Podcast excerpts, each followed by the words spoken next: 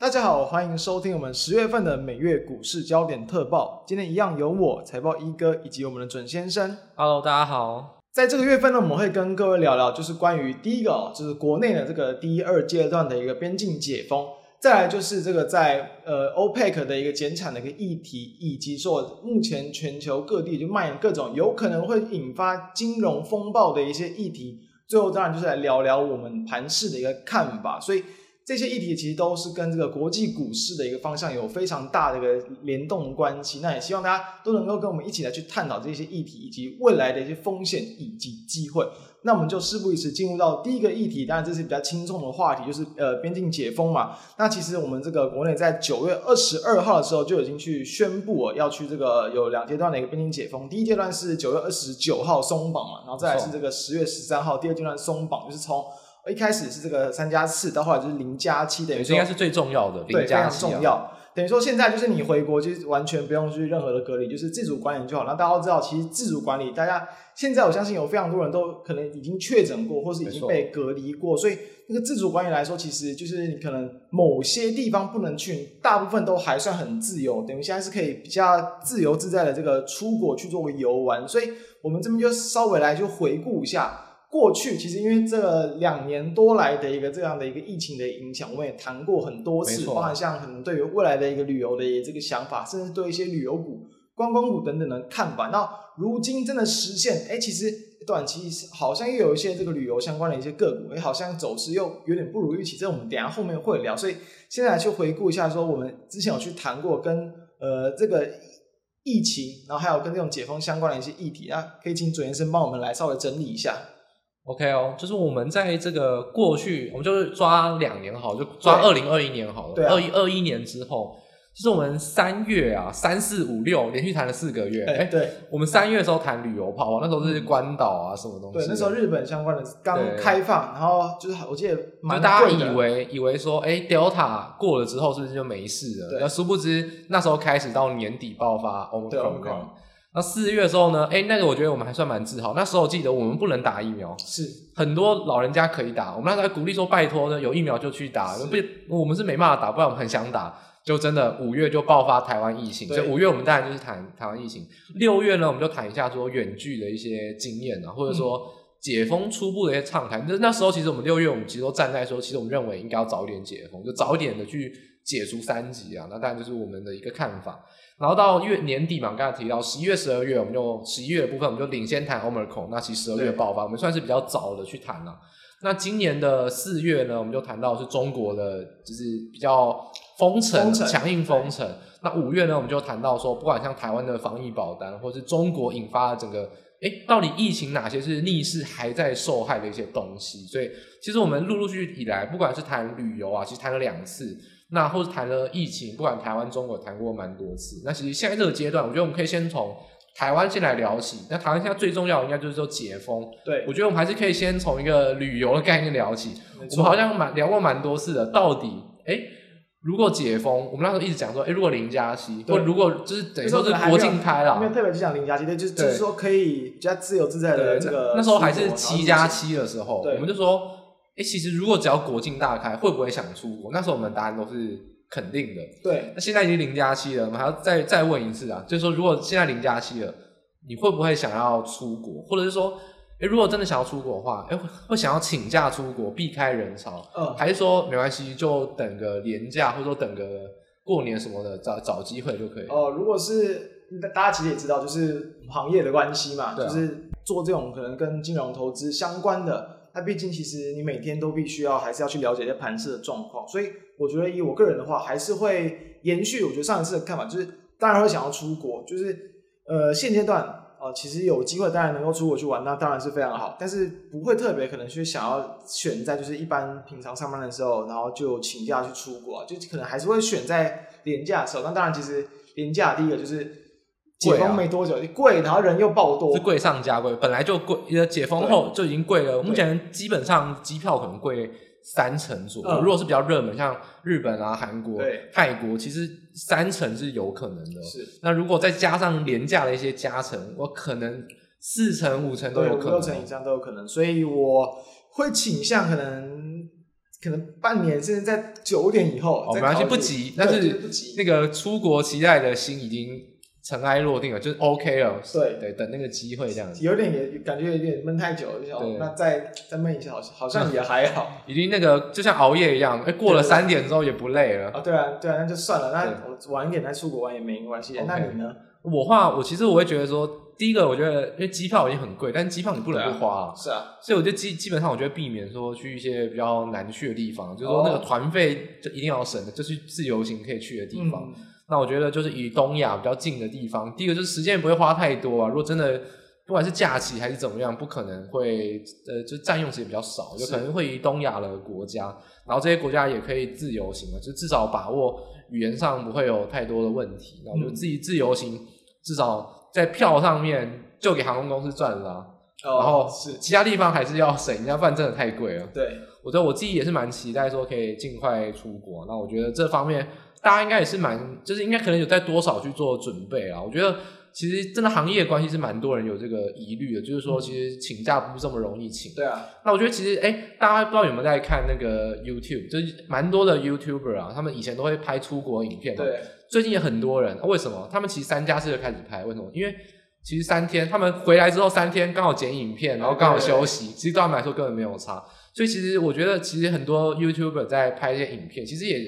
有就是带动那种情绪啊。我觉得其实连一般人一直看到说，哎，他们去国外也正常，回来好像也 OK。其实我觉得那个带动整个出国情绪应该是 IGFV 的一些行动短影片，对啊，都越来越多。所以那也就是呼吁大家，其实如果真的。已经闷很久的话，确实是可以考虑去规划一些后续的一些旅游行程啦，就赶快哦、呃，就是把握这样的一个比较很热络的时间。虽然说可能比较贵，但相对的也有可能就是哎，真的观光客特别多，更有机会去在各地遇到就是讲同样语言的这个朋友嘛，对不对？有是有机会，这不一定好事啊，对啊，不一定好事是啊，是啊，是啊。所以反正就是大家就可以开始去稍稍微去规划一下，对。那再来的话，其实我想去呃聊一下，就是我只是想再稍微延伸一点点哦，然后可能到我们的这个股市相关，或者说主持人你有什么其他的一些，就是在想要去提的一些部分。我觉得我们可以来谈一下，就是说其实贵啊，哦，那你付的钱贵，哎，但是收的钱也收很多啊，那到底那些老板怎么哎怎么可以收那么贵？其实我觉得人工是蛮，你是说就是那些旅游相关、航空公司相关的？对，但是人力成本收是不是真的很高？我觉得这一点是大家可以来关心，因为在先前呢、啊，大家知道疫情的时候制造影响比较小，那尤其台湾真的是出口导向的制造业，基本上订单反而还逆势增加，但是服务业一定有受影响，对，因为内需我们也好几次的可能禁止内用啊，或是怎么样，然后包含可能饭店业，像台北的饭店可能都是做商务客啊，所以呃边境解封一定是会有。需要招工的这个现象，那目前可以看到，就是说，其实那个内政部啊，应该是经济部，他们就有说，他要去找到那个媒合啊，就是说，在那个现在这个阶段去媒合，说到底饭店业或者是那个饮食业去缺工的状况，听说这个缺口是非常大，然后呢，薪资，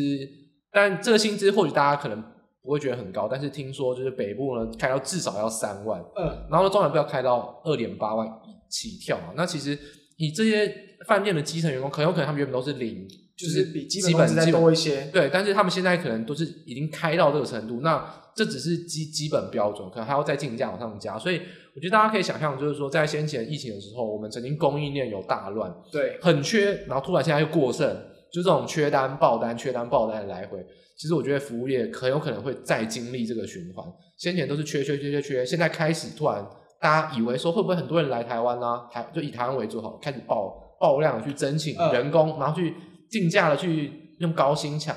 但会不会其实没有那么高？哎，会不会有人力过剩的原因？然后呢，这个我觉得大家就可以来探讨，就是说到底解封之后会不会有一些东西反而会逆势上涨？我觉得服务业的人力大家很担心，会不会薪资的螺旋通膨？螺旋通膨会不会这一点是一个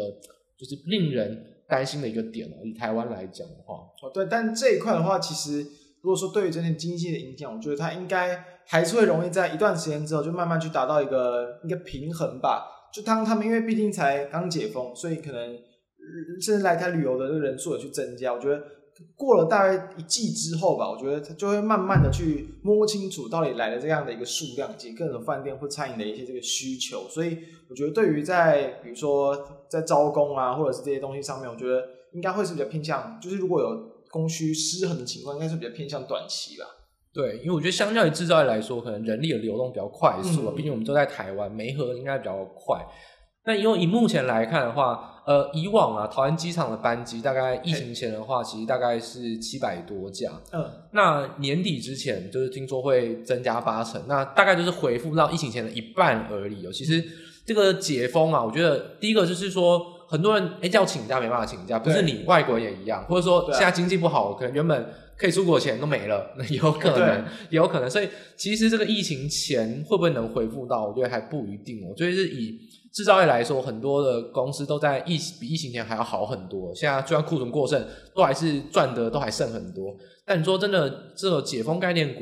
要回到疫情前，今年底都可能只有回到一半的程度，是目前的预估班机次数啊。对，像其实波音它每年都会有一个针对整个产业的一个这个预估的一个这个类似计划书或者是一份报告。我记得在我上一次看，就是在前一份的时候，它其实原本也是预估大约在二零好像二零二四吧才会比较有机会，甚至二零二五才会。恢复到疫情前的一个全球班机量的一个这个水准，所以即便其实现在大家都知道，就是好像在疫情的一个这个就是陆续解封，各国陆续去可以去通航，然后很多的一些产业都已经在复苏，但其实你的一个整体的需求量要回到疫情前，其实也还是需要一段这个时间。所以哦，确实，我觉得接下来就可以去谈到，就是可能跟台股相关个股的一些这个影响，就是好像这是一件非常好的一件事情，哇，班机量要暴增，然后旅游要去增加什么？诶，为什么？反而真的就是在我们刚刚说到，就是九月二十二号那一天哦，就是宣布后续的这两两两个阶段的一个边境开放之后，哎，怎么股价反而准时下杀？对，几乎是直接开始就是从很高的点，然后连续往下杀，对，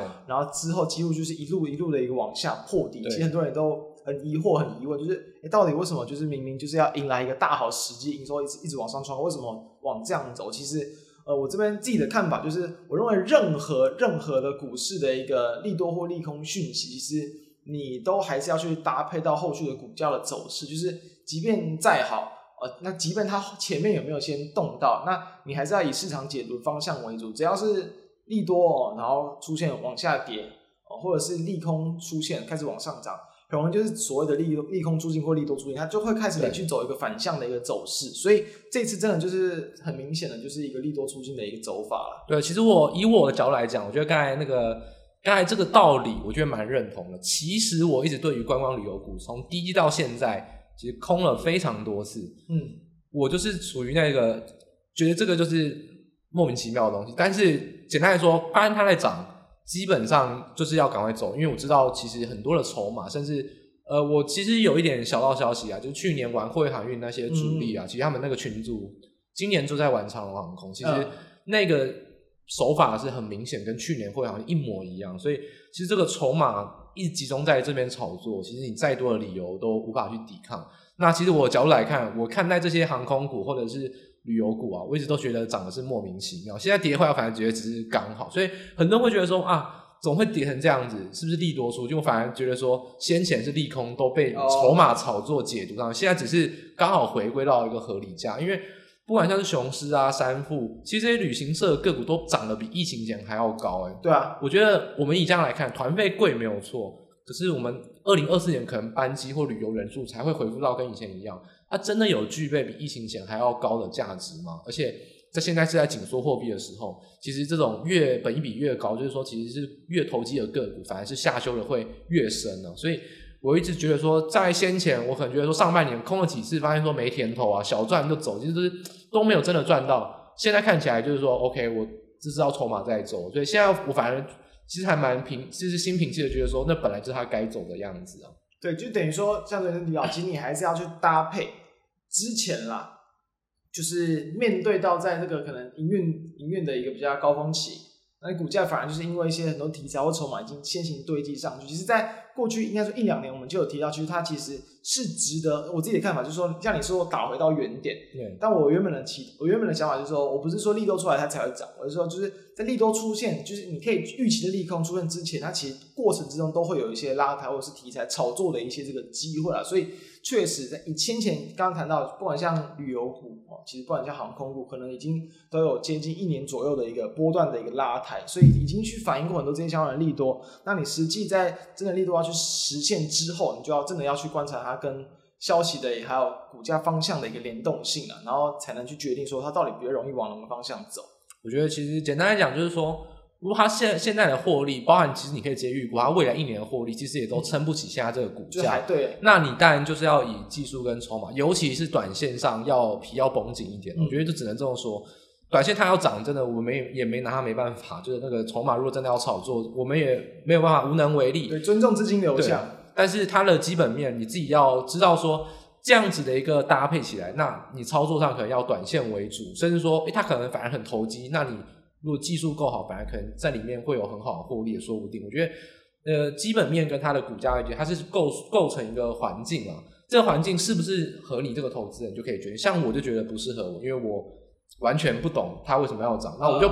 我就大不了不空，诶，我也没有逆势要做，我就不空了。反正你迟早会下来。那很多人可能另外想法说，诶，它还有很多筹码，所以我可以来做多。总而言之，这个环境之下，它会有对的一个操作方法，那就看你怎么去做一个选择。那像我就觉得说不适合我，我就干脆不做。还有其他个股会让我去空，其他个股可以让我去做强反弹。所以其实航空旅游股在我看来，我觉得是还蛮 OK，就是回回归一个合理价，甚至是说还没有回到真正合理的价位啊。我这样子来看。对，那我最后帮大家整理，我认为到底什么时候它会比较适合嘛？就是。我觉得就是用一个比较长线营运的角度来看，假如它的位阶比当时候可能疫情爆发之前还要低，那你预期它其实在可能明后年，它其实很有机会，这个它的业绩会超过当时候的水准。我觉得在那位阶之下，大部分都是可以考虑去做一个比较中长期布局的一个方向。那你同时也要去留意，就是说在目前整个国际环境，包括像通膨需求一个疲弱的情况之下，那会不会还是对于整体盘势有压力？这几个方向综合去考量，我觉得。你就对于它的一个到底位置是偏高偏低，会有一个这个想法。而且我觉得最后最后我们还可以再提醒一个点，我们刚才讲到为什么二零二四才会恢复到一个正常的班机，嗯、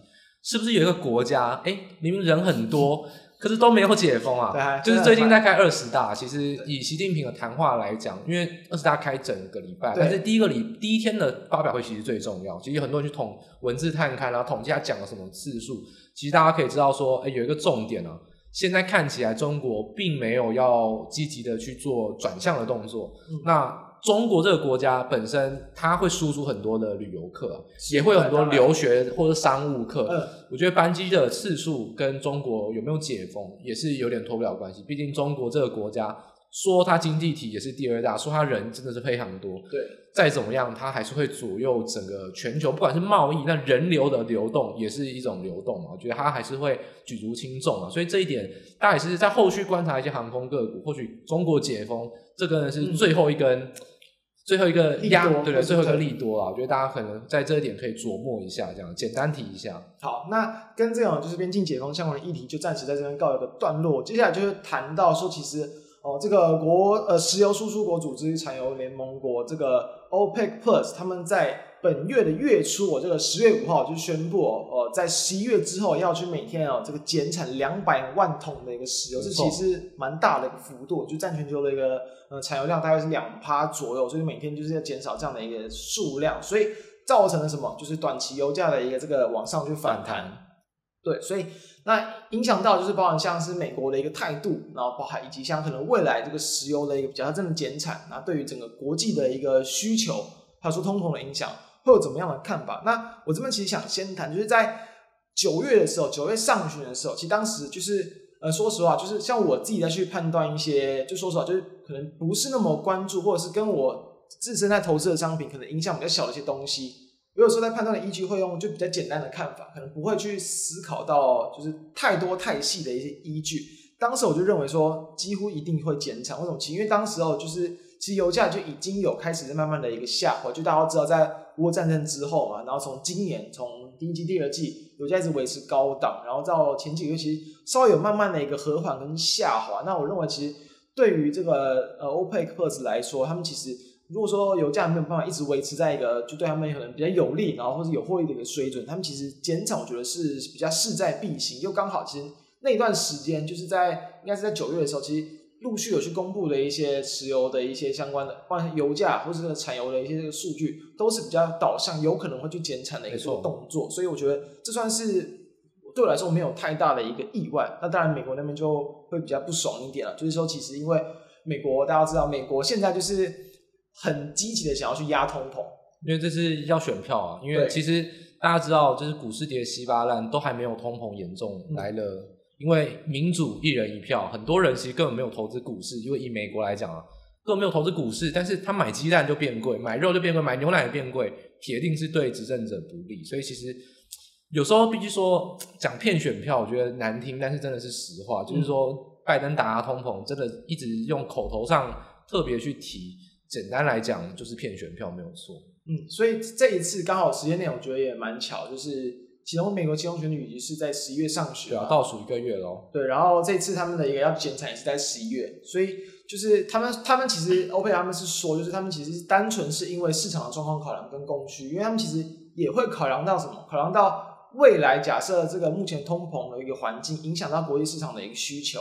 所以说，其实你石油一直维持在相对高的一个这个产量，怎么讲？其实如果你市场后续需求下降，那对他们其实也是不利。所以他们提前先去做一个减产。那当然，美国那边就是这边就是希望压通膨。然后呢，呃，也有人说，就是因为如果你把不把油价压下来，那反而对于他们，他们之前对于这个俄罗斯乌战争嘛，他们对俄罗斯的这个禁令。你反而让就是让油价维持在一个比较高的一个数字，那俄罗斯它又可以用用利用石油这块，因为俄罗斯本来就是在能源这一块是他们比较大的一个获利来源，所以你断绝了他们其他的一些收入的一些管道，但是你又把油价就是拉高之后，他们反而就是又有多了更多的一些这个就是可能晶圆的一些这个部分，所以他们又去谴责说他们是不是就是有要去。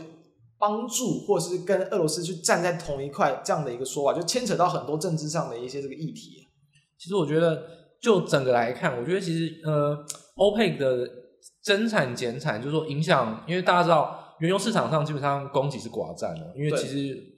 扣除掉沙乌地阿拉伯、伊拉克、伊朗，或者说包含美国跟俄罗斯，其实这几个国家就南瓜原油供给很多。对，更不用讲，全世界产油的国家远比没产油的国家少啊。所以我觉得 OPEC Plus 他们的供给是基本上是可以完全定价。如果大家学过经济学就知道，其实寡占的市场是先决定价格，再决定产量。嗯、就说我今天要什么价格，那我们再看怎么减产。减产之后，他们毕竟是联盟嘛，就用分配的。大家其实可以去查那个表，他们其实都他们讲的每个月，就是说每天减产两百万桶，其实都有配额哦。就是说你最多只能生产这样。如果你生产超过，下个月开会，他每个月开会嘛会检讨。嗯，诶，为什么你生产超过？你是不是要把你踢出去？所以他们其实都是有遵照那个减产。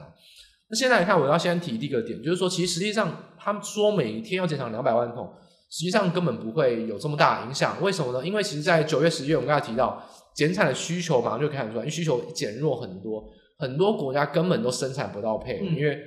就是没有人买啊。他们就其实已经有些国家已经有稍微自动减产，先减产，所以其实整体的减产量不会到这么大。对，实际上他们的缺口已经产生，就是其实以预估来讲，真的十一月如果真的按照减产的速度，其实实际上减产量大概就一百万桶，差不多，大概一百万桶的缺额是本来他们就已经先前都已经是一直都没有生产上去的。对，那那毕竟也还是有一趴，对，其实也不算非常小的一个数目。那我这边会认为说，其实，在先前啊，如果如果大家还记得的话。我们在乌俄战争那时候，我其实我有提到观点，我说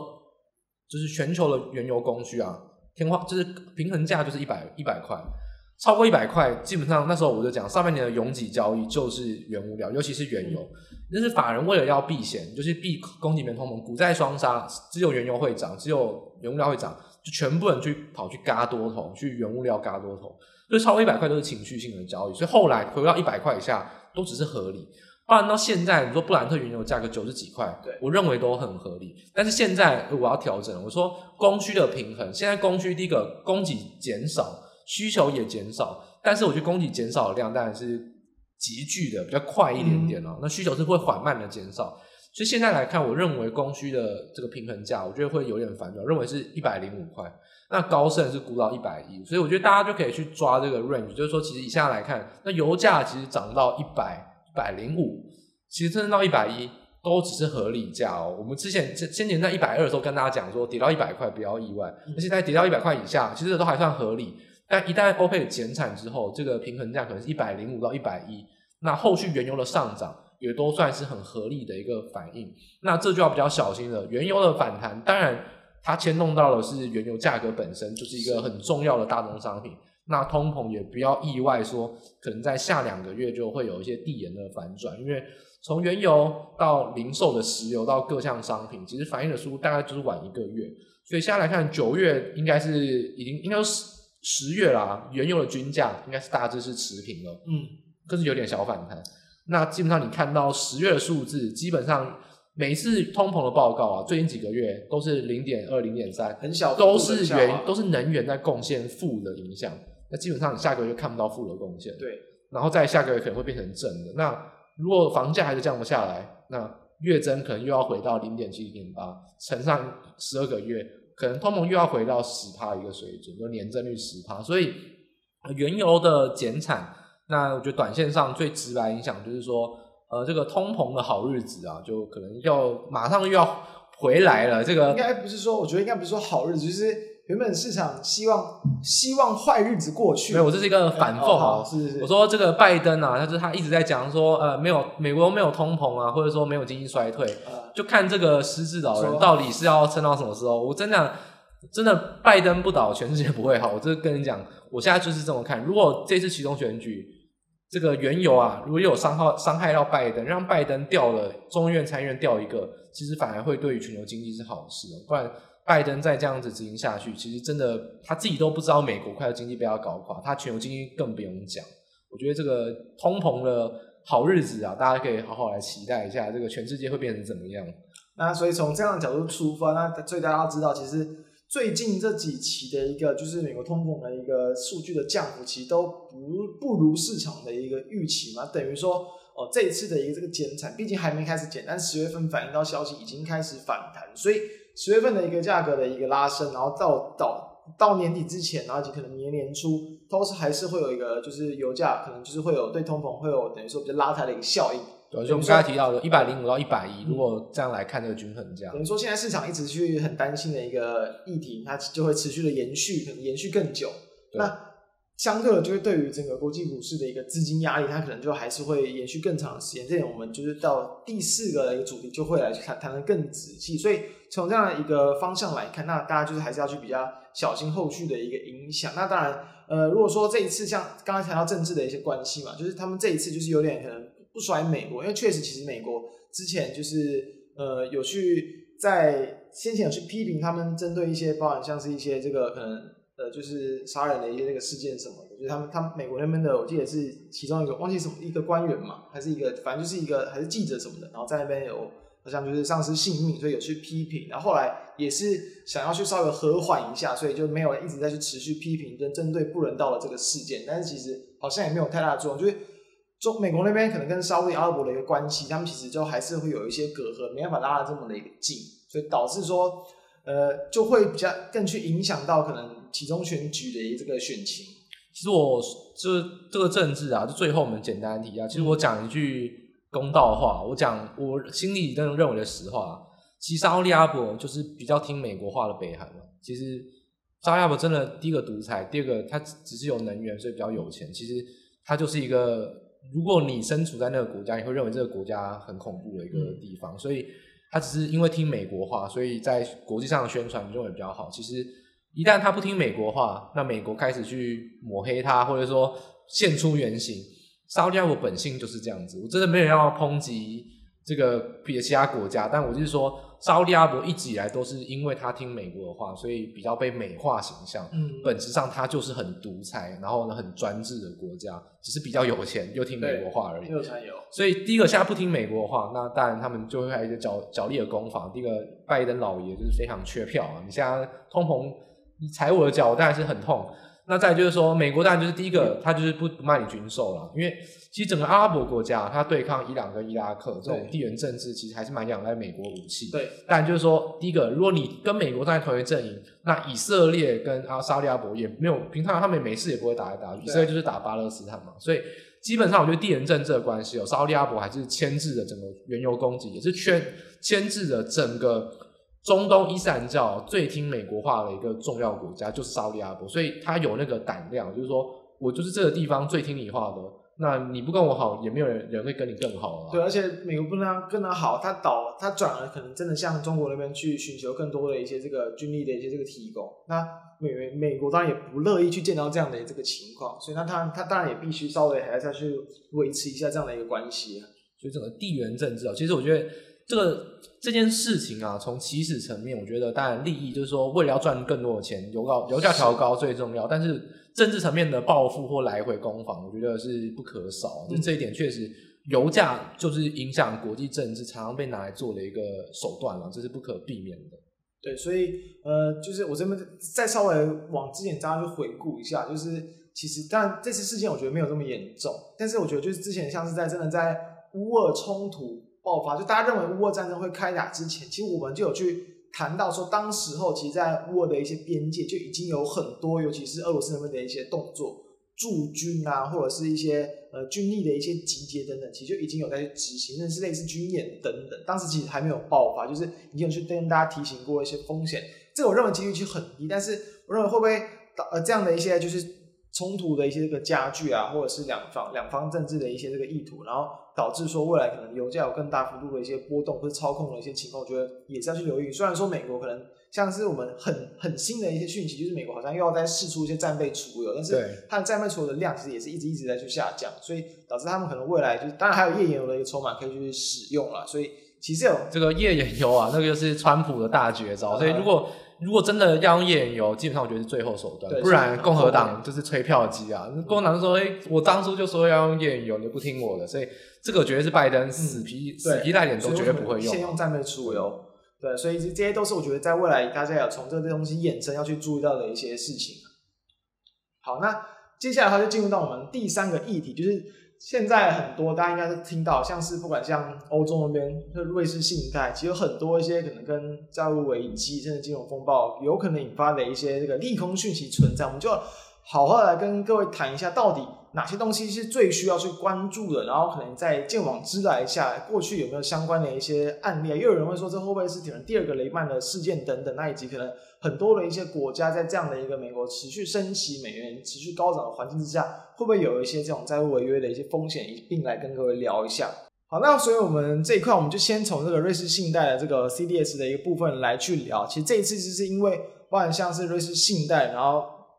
CDS 的这个价格。高涨嘛，然后因为其实这个价格高涨，其实就代表说它债务这个就是债务违约的几率是更高的。等于说你这是买保险嘛，对，你的保费很贵啊，代表说你铁定是身体不好，不然就是你快要快挂了。嗯，所以这个就是等于说这是那个企业的一个保费啊，那个 CDS 是违约掉期，所以它那个保费很贵，代表就是这家公司很危险。对，其那其实从价格上来看，其实从像是两年多前那个疫情刚爆发，其实。他们的 CDS 也是一度有大约有可能三倍左右的一个涨，但最近其实是一度有来到超过六倍，而且是非常明显的一个大幅度的这个上涨。所以为什么大家都很担心？然后同像国内啊，很多银行都开始去可能禁售，然后还是建议客户可能就是相关的一些风险，甚至要不要去解约等等。其实大家都是有在去试图去避开这一块的这个风险。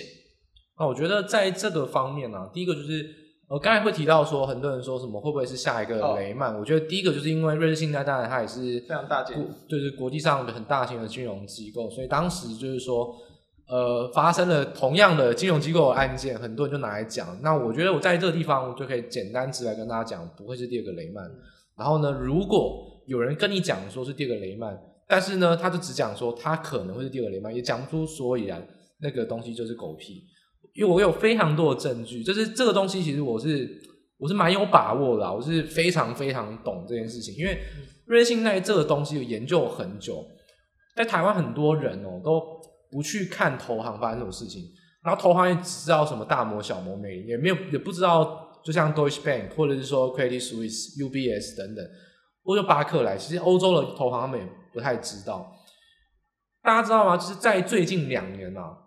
有两家银行其实就是烂到底哦，早就烂到底了，不是现在才发生，就是 Deutsche Bank，就是德意志银行，还有 Credit Suisse，就是瑞士信贷。那德意志银行它比较聪明哦，在二零一九年的时候呢，它就做了一件事情，就是重组。其实现在瑞士信贷做的事情跟德意志银行一模一样，就是说德意志银行那时候就是说我要把。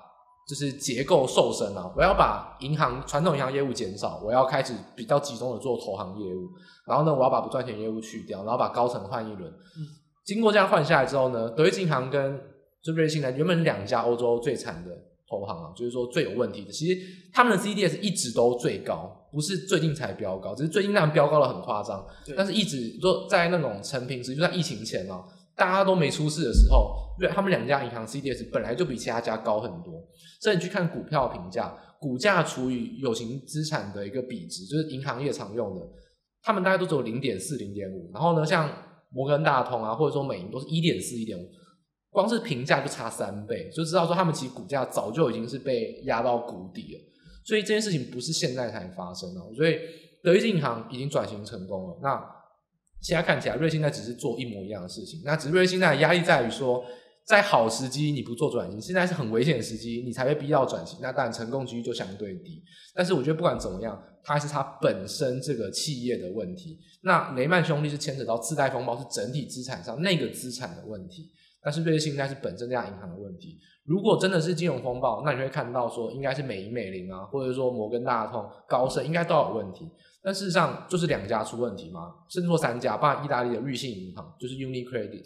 就这三家欧洲银行，包含欧洲今年经济又很惨，所以才会被现在的 CDS 去做拉高。所以我觉得不要把它放大到整个投行产业，它其实就是这三家银行、这两家银行，包含欧洲经济本来就是比。亚洲、美洲还要烂，嗯，然后又遇到乌俄战争，它就是就是时势之下必然发生的事情。那我觉得大家就不用太太过惊慌了。你觉得你自己去调 CDS 的报价就知道，从去从五年前到现在，这几家银行一直都很高。因为先前像是 Libor 被罚钱，那是德意志被罚最多啊，所以他们很多很多的劣迹行为，其实都已经被投资市场上被评价。我觉得它不是近期才发生，如果是近期才突然谈说会是第二个雷曼。那我只能说，你可能是看新闻才来去谈这件事情，根本不是很懂这个投行之间谁优谁劣啊。其实早就已经很明显了，这样子。对，就是从商品的这个包含商品也是商品的一个影响性啊，然后还有可能跟公司个别的一个问题，其实就是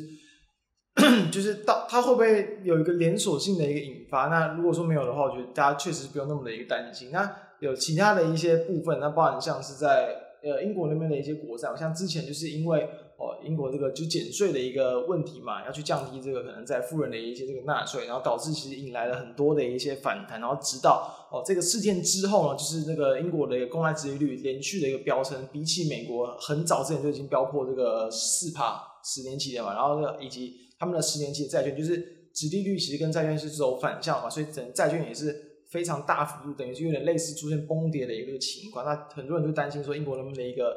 问题，那是直到就是呃，首相就是 Truss 他们把这个就是财政部长然后去更换换成这个 Hunt 之后，然后呢，马上就是在昨天他就是有去宣布，这种录制时间的前一天哦，宣布就是之前的这减税计划几乎就是完全的去这个取消，一百八十度大反转，对，然后等于导致才让这个市场稍微有点转圜的一个余地，就是公债殖率开始明显的下滑，从一度哦是哦飙到这个可能四点三、四点四左右，然后回到大概就是四趴上下，然后以及在债券的价格也是稍微有点这个止稳，所以其实就是英国的这个就金边债券哦。讲到金边债券，是像我最近有跟朋友在聊，就讲到金边债券，因为他们本来的债券是就是有金色的边嘛，所以就在英国国债就是金边债券。有人就想到那个就是柬埔寨那边的那个，对，所以它不一样的一个东西。所以这个部分呢，近期也是稍微有点转换的一些余地。所以其实呃，我觉得对于这一块来讲，我觉得。同样，就是它会是近期市场比较大的一个讨论度的东西，但其实影响性可能会慢慢的一个这个降低。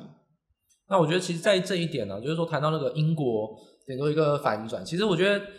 这个我们就用英国这个例子来延伸来看看，就是说第一个，哎，现在是紧缩货币，对，然后呢，而且看起来美元无法挡强势，就真的是强势。如果都做一模一样的事情啊，那美元还是会强势，就是现在是这个趋势是存在的。所以你要比美元更激进，才有可能扭转这个货币劣势的一个情况。太难。对，那英国还逆势的去说，我要去把减税，然后呢要宽松货币。简单来说，你减税，那你的钱从哪边来？那就是你不不从税来，就是要从借债券而来。就是说我一直提倡的观点，我是芝加哥学派的，就是那那古典学派芝加哥学派下来，我是很讨厌那凯恩斯的观点，就是不要一直认为说钱会凭空生出来啊，你印钞票印出来。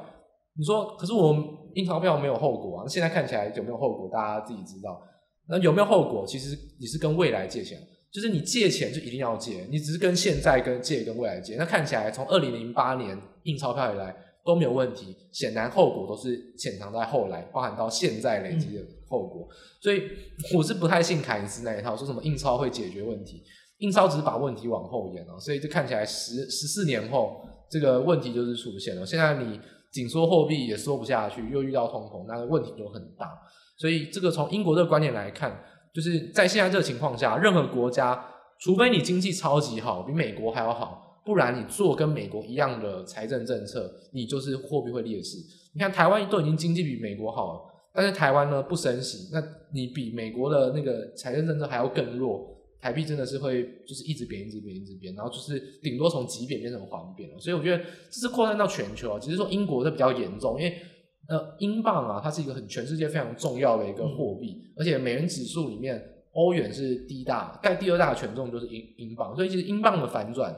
啊，欧元是地缘国家，英镑加欧元，其实马上就让美元指数反转，美元指数反转，全球风险资产就反弹。所以其实我觉得定锚在美元指指美元指数上面，然后其实英镑它是一个短线上反弹，对，是完全完全就是那个原因啊，就是城市单开始反转，然后就开始嘎空，我觉得这是很明显的一个短线的反弹。所以这是全球国家都面临到的问题啊，不管你看短线上城市单的反应，或中长期上每个国家都还是要面临到一模一样的问题，就是。你跟美国就像是你跟镜子里面一样，如果你跟他一样，那你就倒大霉。你要比他做的更更激激进一点，才有可能去改善你自己的弱势的货币。我觉得是除了英国都一样要面对，只是英国被拿出来讲，因为它是很重要的货币啊。对，而且主要也是因为就是英国前一阵子因为政策的关系，导致他们的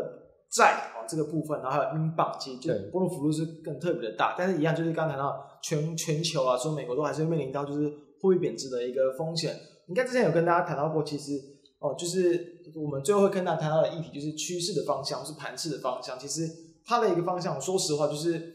联动性真的还是，比如说跟美元、跟公债殖利率的一个方向，其实都很明显。就是你只要美美元强势的一个环境，它没有去扭转，其实你股市就还是比较难好起来。就只要资金一直去往，就是比较偏向这种呃非风险性资产去流动的话，你自然股市的资金会持续的被抽走。所以这还是目前的一个这个议题。所以。可能真的要是等到就是后续真的有机会，市场慢慢又比较转向宽松，升息的步调真的放缓，我觉得它会就会是一个可能转折点，又或者就是说美元指数其实真的是见到一个比较明确的一个高点，我觉得那会比较有这个有机会。那再回到我们刚刚谈的这个话题，就是哎，除了这些东西之外，因为我相信在欧呃就是欧洲发生这些事情，应该是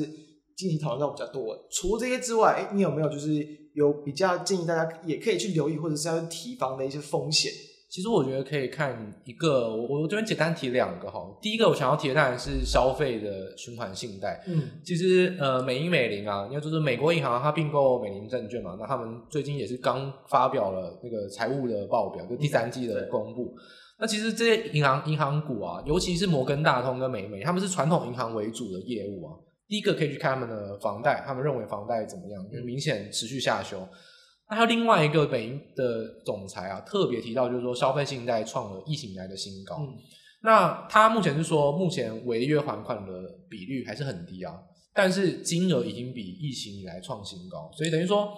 在经济最惨的时候，在紧缩货币的时候，在法人去杠杆的时候，可是基层民众一直在扩大杠杆，那显然是被通膨逼得喘不过气，必须要借钱过这个月要过得过去。所以这种循环信贷一个月一个月这种累积的那种信贷压力啊，其实在美国的基层消费者还是还蛮明显的，尤其是已经创疫情的新高，虽然还不构成马上危机，所以你看不到新闻，是因为其实美银美林的总裁也讲，目前的还款其实比率还是蛮低的。但是他看到金额已经一直在创新高，而且明明经济应该说违违约，对对对，就是明明经济已经反转了，可是还在创新高，那感觉迟早是会违约啊！就是你你就是基层的民众一定是越来越没有钱，包含企业都可能都不赚钱，或者赚越来越少钱，那基层民众可怎么可能会领到比较多的钱？所以迟早违约几率会增加，只是目前都还没有爆发。我觉得这一点是要比较提防。所以我在说。美元以外的市场当然影响非常大，但美元自己本身也一定有受到影响。我觉得循环信贷就是基层消费者是一个部分。其实这个是美国最影响到民生，然后这个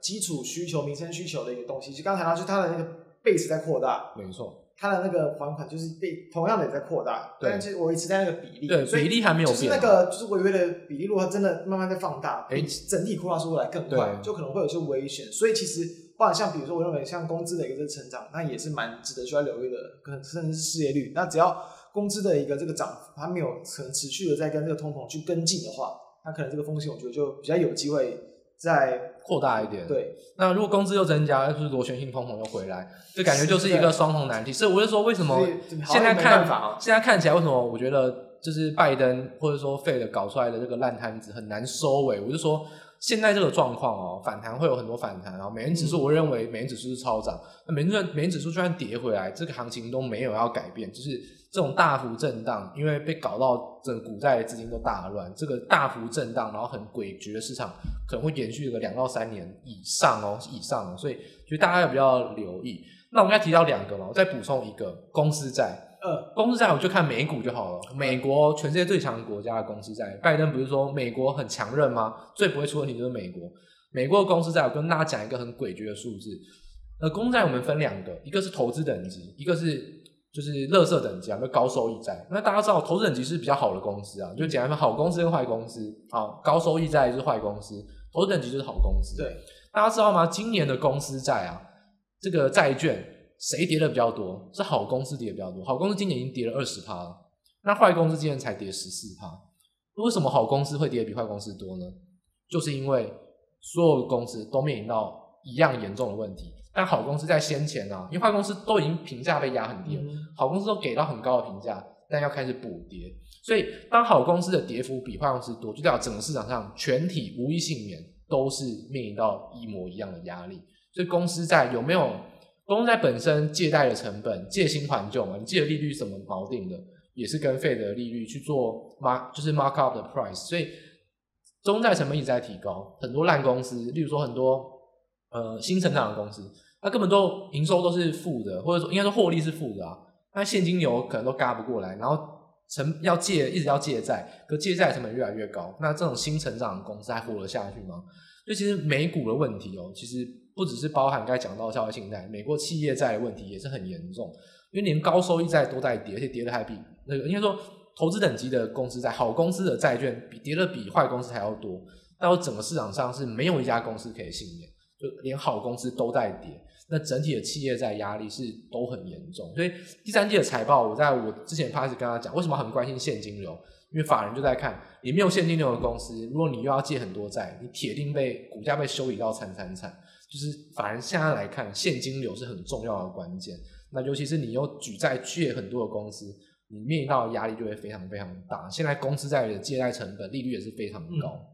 对，那讲到一样，就借贷成本的东西，刚刚谈到比较是偏向在美国市场的部分，美国企业，因为确实美国出了问题，那全世界都遭殃。那当然，我认为这些发生的时间，哎，你自己预期是是不是其实它有这样的问题，只是说它。也不至于会去构成什么大风险，对不对？我自己是这样看的。我自己来看呢，公司债呢发生大问题的几率比较少，嗯，那消费信贷引起大问题的几率比较大。是，那但是这两件事情呢，都还没有引起很市场上的关注。甚至我跟大家讲，你可能看到台湾的新闻跟你报这件事情，可能都是已经出事情的时候，嗯、可能要三三个月后、两个月后收都有可能。所以现在我就是很早很早跟你讲，因为。其实我是很关心债券跟利率市场，嗯、因为这个是金融市场的核心啊，股票就是小咖而已。对，所以我觉得在这个地方跟大家讲是一个提前的预告。那这事情是一发生会蛮严重的，但是目前还没有要发生，但是大家要有一个准备，就是说整个很多的事情都在后面还会发生。那个这个行情要走很久，那个整个动荡不安的行情、高波动的行情要走很久。对，那最后再除了这个之外，就是一样，就是除了像美国本土，除了欧洲那边，就是现在有非常多国家，其实在这个二零二零年之后，然后就是也是因为疫情的影响，然后冲击像各各国的经济嘛，所以很多他们的这个债务的一个这个占，就是政府的这个对外的债务，其实也是越来越去增加。那当然，如果你是很强劲的这个经济体，其实倒是还好。比如说像现在就是全球这个债务占成整体的一个 GDP 比例最高的，其实日本，但毕竟日本的一个经济很强。这样说，他们的一个比较像是消费习惯、储蓄习惯吧，非常就是非常非常爱储蓄。对，所以然后钱弄进去之后再转转成债券。对，所以其实这还好。但其实这样大家知道，像今年已经就之前已经有先出事的那个像斯里兰卡，其实它的目前这样的这个债券跟 GDP 比例其实大约八十八左右。要知道，其实像之前欧盟他们这有去规定说，你在国家其实你不能去超过六十八，就已经算蛮高。但其实现在超过六十八的国家大约有就是可能超过七八十间，非常的一个多。那当然就是这是因为就是因应到就是可能疫情后的关系，我觉得这在所难免。但是一样很多其实像是欧洲的一些小国家，希腊、意大利啊、葡萄牙、比利时啊等等，然后包含像比如说一些比较新兴市场国家，刚果、苏丹、黎巴嫩这些东西，其实他们都是有类似这样的一个就是债务比重非常高的一个这个情况，包括像。虽然说大家其实呃可能有真的在关心一些比较比较偏门的一些新闻，可能就是像是什么越南、泰国，就是一些比较一些东南亚国家也有出现类似的情况。即便他们的这个债务比重其实没有到那么的高，但其实也都是有爆发陆续可能一些可能违约的一些风险。所以我觉得这也是后续可能在全球各地会陆续去引发出的一些问题。他们的一个经济体的一个影响性，确实啊，我觉得都相对对于整体国际都还是比较小，就是但也不可忽视，就可能。会去引发市场的一些恐慌，当然就是说越重要的国家就越比较不会发生事情，嗯、一旦发生事情就是发生大事啊。对，所以我觉得其实大家可以给我可以给大家看三个指标，第一个就是我们看欧洲市场啊，就是基本上会看意大利跟德国的公债殖利率差，嗯、因为意大利的债务是非常高的，那德国呢相对是欧洲最强劲的经济体，嗯、那意大利跟德国的公债差就会是我们看其他欧洲市场上一个关键点。那另外要提到就是说，我会建议大家看是土耳其跟巴西这两个国家都算是蛮大，也算是一个新兴市场中很重要的国家。如果这两个国家出事的话，其实这个影响说大不大，说小也不小，就跟这种斯里兰卡这种国家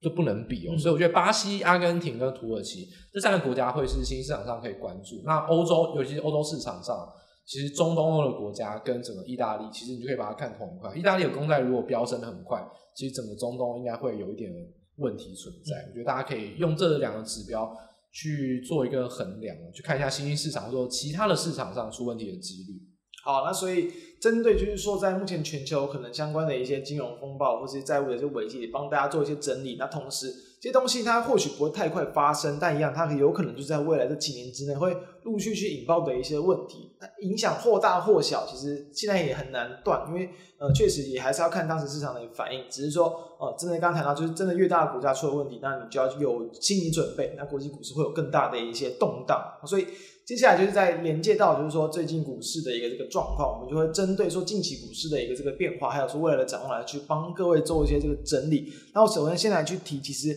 就我延续我刚刚所谈到，就是说其实你对行情的看法，我觉得我就是用。比较简单直观的看法去看，就是刚谈到美元指数，美国十年期公债殖利率持续的维持在相对的一个高档，没有见到一个比较明显的高点反转。其实你行情就是要出现大幅度的反弹回升，转为一个多方的行情，那都很难。所以我觉得要把握了，就是在这这段时间之中，就是毕竟你急跌一定会有反弹，急跌负乖离真的拉得很大，然后呢，诶，国际上的一些就是可能真抄底的情绪又再度去出现，就是。随时都有可能会出现一些比较技术性的一些，就是呃，可能甚甚至大幅度的一个反弹。没错。但我认为就是这种反弹，就是你都还是要不能去把它当做就是会有很很长远的一些这个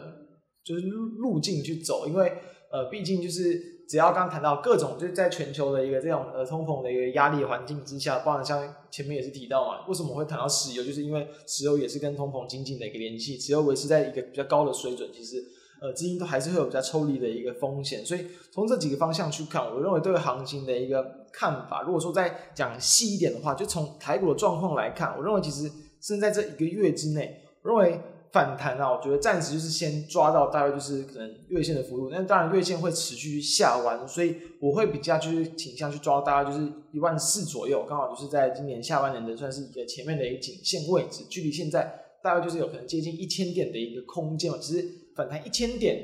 就就这一波跌势而言，其实好像也还好，对。但是其实我认为它其实已经是一个不错的反弹幅度，已经这样的一千点已经足够让很多的个股去出现这种可能跌升反弹的一些买气。所以当有出现这样的情况，你可以去把握短线的机会，但是你要要注意到，就是真的碰到比较明显的压力区，我觉得还是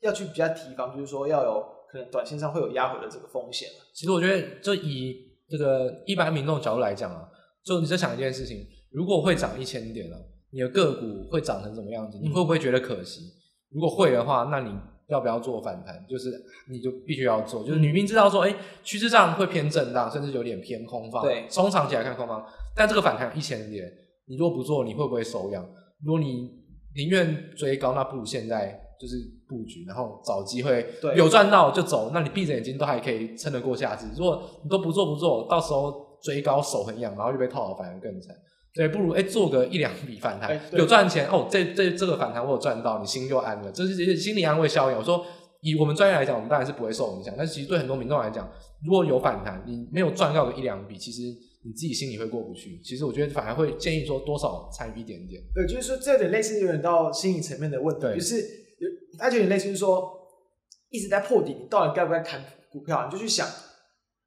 你砍股票，你就想隔天大幅度反弹，可能砍个五趴六趴，那你会怎么想？那如果你真的是觉得受不了，你会觉得哦，就可能你难过不是难在难过在你真的就是停损很多，你是难过在你一停损嘛，然后马上就反弹，这可能就会让你更呕心啊，所以。就是如果你真的会有这种情况，那确实就是像刚才谈到，就是怎么讲，就是如果你已经有可能真的跌得比较深的话，你可能就是如果说行情像最近没有在连续破底嘛，不用那么急的出场，或者说你可能稍微去多再参与一些反弹的这个机会，可能会比较好。就是确实来说，我觉得现在比较我对我来说比较难去抓到一个跌幅不不好像跌幅满足的，很多人就问它到底会跌到哪去？其实我之前就是不然从大方向的情况来看，其实我觉得。从可能抓了三五三四年左右台股的一个大区间的一个整理区，也要万万三，就是它就是大大概就是二零二零年下半年的一个整理平台，是很有机会。现在现在来到了，但这样再往下修，哇，那那其实很难找支撑了。所以我觉得其实现在要去抓低点，真的比较没有那么容易。等于说就是说要随着行情来去做一个比较很短期弹性的一个应变了。那以我的角度来讲呢，我其实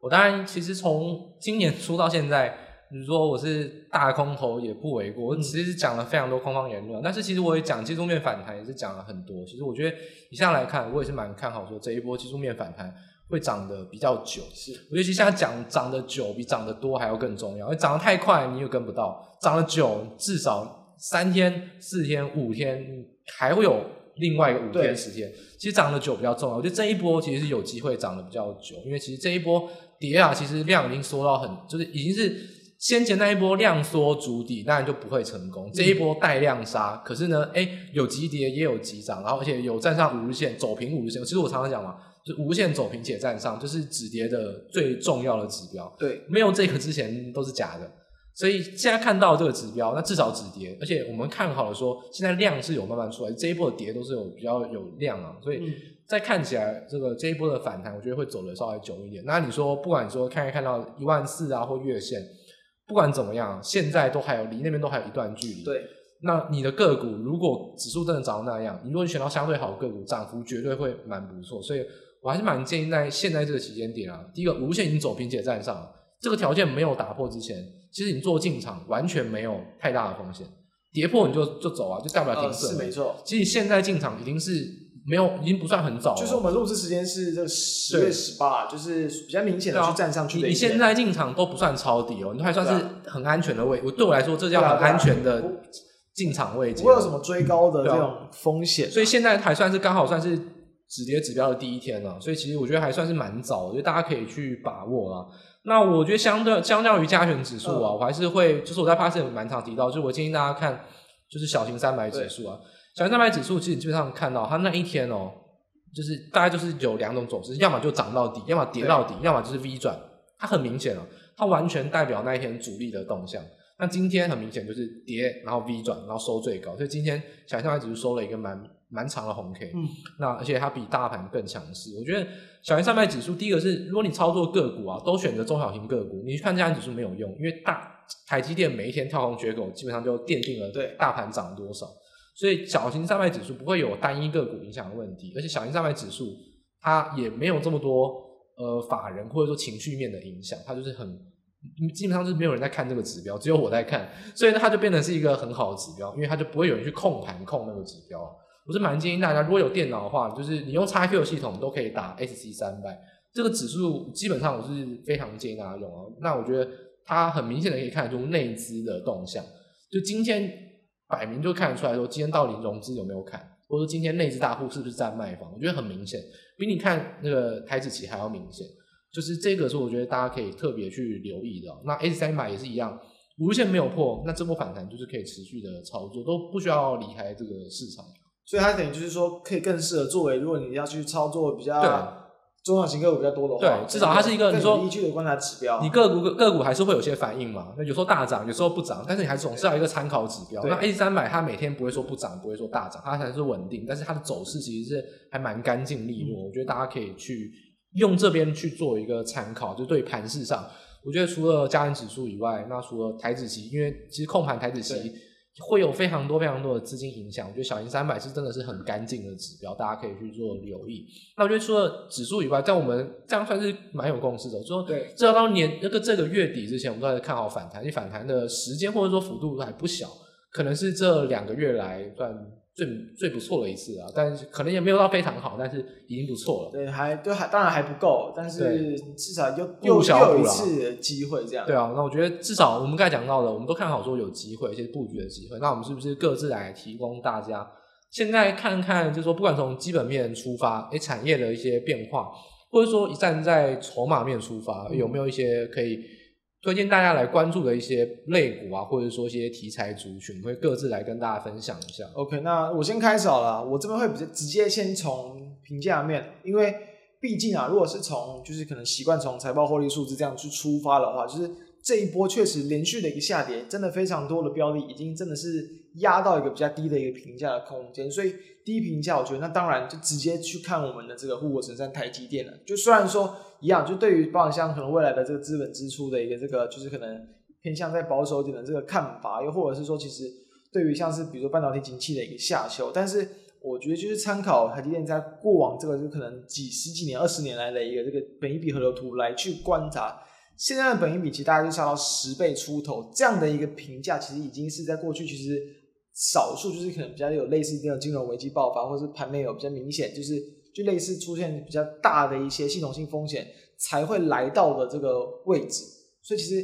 以过去的情况来看，我认为现在确实是一个比较怎么讲，就是评价来说相对偏低的一个标的。那你如果是期待这个国际股市或者是台股有反弹的机会，那你势必权值股一定也是会有带动的空间。就像刚刚讲，我就预期如果说真的要反弹，那可能如果说抓有一千年左右的空间。台积电不可能不会参与在这个其中，所以从这样的角度去看，我认为其实呃从低评价的角度，我认为它一定是有可以值得去低接的一个空间。那其实当然，像我是要自己自己呃自行啊，在之前 podcast 比较多去聊的，可能就是针对一些更常聊一些比较抗跌股的一些标的。所以除了像比如每周会聊到一些标的，像我觉得其实近期是。我相信市场讨论度也非常高，就是二三零八的这个台达电，哎，明明是零零五零成分股，指数跌这么惨却不跌，那它就是一定是法人各方筹码都集聚，对，真的是非常多的筹码，就几乎把股价撑在这边，它。股价可以说是从八月以来几乎没有任何的一个波动，那你去看它的营收，其实确实也非常漂亮。最近这几个月几乎都是连续的一个创高，所以我觉得在这种环境之下，你营收能够持续去垫高，不然有点像红海也是，但是红海会比较偏向就是短期的，啊就是苹果刚好苹果单 Pro 特别多，然后刚好苹果就刚好高阶都给红海做了。对的，所以呃，现在现在从红红海跟台达电看起来股价都相对去稳，但我认为台台台达电的一个我觉得呃利多或者是它的一个这个。中长发展，对发展性可能会更值得乐观一点，包含像是可能在车电或能源这一块，其实都都还是未来比较有就是发展性的一个空间。那像不然像红海，虽然说一样，就是像刚好我们今天也是这个红海的这个科技日，然后也是发表这个电动车，但是从股价的反应来看，我刚刚前面讲过，很多事情都还是要去结合到利多利空对于股价的一个反应。哎，反而好像利多的事情推出两款新的这个电动车，那种皮卡嘛，跟另一款车。但是它在这个股价上，反而还是有一点点利多出尽的味道出现，所以参考近期红海的表现会比较偏向，我觉得区间震荡为主。那台达电反而就有更多，就是觉得一样也不要追价，在这个地方它相对抗跌，但也不是那么投机性、那么有波动性的这个股票，所以我觉得有任何可能股价再回到大概这两百五到两百六之间，就是近期的一个大概年线到季线之间，都会是蛮值得去切入的一些方向，会比较建议大家从就是。大型股，然后呢，股价相对不管像是具有一个比较评价低，或者是相对抗跌的性质，这种方向出发，我觉得还是会在最近这一个月之内比较稳健的一个投资法。对，那刚才就是从从这个角度来看，就是等于说，呃，在这种通杀，尤其是只要经历过融资断头，又经历过主动基金多杀多，对，基本上就是通杀，很少有个股可以生存下来。那就有两个方向，就是说，好吧，那真的通杀有没有被错杀的个股，真的评价很低很低，而且它还是龙头或者是利基型的厂商，就像台电，它就是明明是龙头，然后还是本一比就是以台电历史水位低的话，那它可能或许真的是有比较低基期的空间。那或另外来说，就是真的抗跌的个股，那它相对来说一定是有筹码在。是，所以我觉得这两个角度，就是大家可以在后续比较关心，就是以评价面来看，哎，筹码很抗跌，不然呢，就是在评价真的被错杀到相对低啊。我觉得这是这个是算是一个角度啊。那我从这边来看，我觉得还是可以从基本面的角度。我觉得我这已经算讲很久了，那会不会实现？其实马上就要发生，就是汇兑收益。呃，汇兑收益呢，从新台币大家知道美元这么强势，那新台币当然是贬值哦。那汇兑收益个股，其实我讲了非常久，那其实答呃财报都还没有公开，因为到十一月中才要公开。一个月。但是有些个股会就是比较大型的个股啊，会先开法说会。那我要讲的就是大立光。那大立光呢，其实看它第一季、第二季啊，汇兑收益大概都占整体的 EPS 大概占三成。嗯。那这个第第三季啊，EPS 是六十块啊，就是创了新高，是非常夸张的高。那汇兑收益就占了四成多。那其实我这边要讲的意思就是说，第一个大立光第一季、第二季到第三季都还是汇兑收益，而第三季汇兑收益比一、二季还要更夸张。其实看台币走势就可以很明显。所以其实大家只要抓紧一个点，就是美元营收如果真的收很多，那一、二季它也都是很多汇兑收益，第三季。想都不要想，汇率收益只会比一、二季更多，不会更少。所以你只要抓紧没营收很多的公司，基本上它就是有汇率收益的题材。我认为就是说，至少我们毕竟我们说，如果看短线，现在就在反弹了，会涨一段时间。那其实这个时间点很有可能就到财报公布，刚好做一个利多的一个炒作。那其实我觉得搭配到这个利多，我觉得在现在这个阶段，有可能涨最快、涨最凶，就是中小型的外销外销个股，也就是说美元营收。那或者像运动的运动的衣服啦，或做鞋子啊，那或者像高尔夫球头，或自行车零组件，或者像车用的被动元件，或车用的金属金属构件，我觉得大家可以抓紧两个题材，就是运动跟车用这两个，只要你去看它一二季的汇兑收益都很多，直接看损益表的，汇兑收益很多，第三季想都不用想就是很多。如果你更细心一点，你真的假设啦。你去，就是这个是一个筛选嘛，你先筛出这些个股，哦，你抓了可能十几二十档，你再做一件事情，你就去把它的财报打开来看，你就搜寻两个字，美金或美元，它一定会讲说它的汇兑收益到底主要的成本是收收什么，它如果是收美金，那就确定了，这绝对不会错，因为一些个股它搞一二季都是赚人民币的汇兑收益，结果第三季亏是有可能的，嗯、所以你最后你真的要做那一档个股的选择之前，你就再做一件事情，你就去。它的财报，然后 Ctrl F 打开来搜寻，你就直接说美金或美元。它在汇兑收益的避险那一栏，它一定要说明它主要的避险的货币是哪一个。如果它是美金，那代表说它就是收美金营收，所以汇汇兑收益就会非常明显。所以我觉得大家先从就是三阶段，第一个先从产业来选，运动跟车用先选出来。第二个去筛说第一季、第二季有没有汇兑收益。最后一步你要做的事情呢，就是去看一下到底是不是收美金，确认一下。那在这三个点，就会是基本面上，我觉得可以给大家做一个选股的一个法则啊，就是说，不管是车用的被动元件、车用的零组件，包含到运动相关这两大族群，都是可能会受惠到汇兑收益。然后基本面上，这都是相对抗跌的，因为车用是目前库存比较没有这么大的压力。那以运动来讲，很多运动个股啊，其实在库存去化，基本上都没有什么压力，他们甚至营收都还在创高，或者说维持在。很高的高档，没有什么大幅月减、大幅年减，都还是维持在相对高档。那我觉得这都会是营收第四季现金流稳定，而且呢，第三季的财报公布前有可能会炒作的一些个股，而且他们多数都是中小型个股，嗯、其实涨得会蛮快的，也蛮适合你在说我只想要抢短线反弹，发资金最大效益的一个方法。那当然高风险高获利，我觉得。这点我觉得是不可避免的，但我觉得现在这个时间点，我还是很投建议大家去往中小型个股，而且是非半导体，就选择车用的非半导体个股，或者说运动相关，甚至根本不是电子股，去往这些类股去走啊，会比较有机会。对，这些概念其实就是我们也谈过很多次，但刚好这是真的是最后最后的一个这个时间点，就你不再去把握的话，当然有可能第四季就继续台币贬值啊，那你在明年，但是因为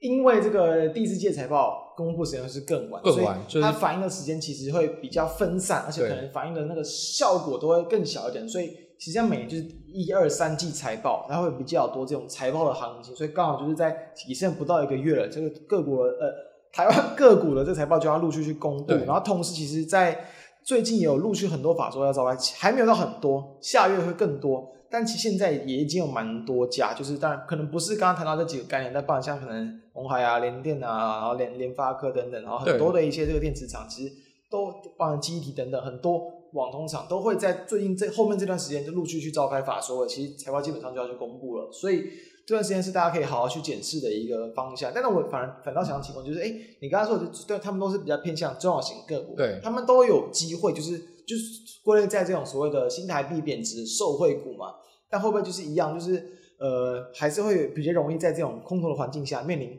更大的一个风险？他们会不会相对的有机会？那同时，如果你操作一个不小心，哎，可可能又不小心，要直接给你跌个好很多趴下去这样。所以这点要特别提到，就是如果在筹码上啊，如果那两个股有投信正在卖，那你就放弃吧，就没机会了，就不要，因为投信就是反指标啊，就今年就反指标，就放弃吧。那假设是快卖完了，如果他们库存哎快几乎已经，如果投信卖完了，我建议如果没有隔超过一个月，还是放弃吧，就是没办法，就还早。对，我觉得那个投信卖到那个样子，整个筹码乱掉，主力要拉都不会给你好脸色。我就是等下一次，我就没办法，所以建议大家都避开投信买卖的个股。所以中小型个股其实很多投信也不会买卖啊。是，其实这还蛮好找的，标的绝对不少。嗯，那刚才讲到投信，我最后再补充一点啊，其实这一波我就发现投信连卖两天哦。上次 ETF 的买盘，今年就是买买了好几千亿啊，今年投信就是狂卖，就是 ETF 在买。但是最近为什么在卖？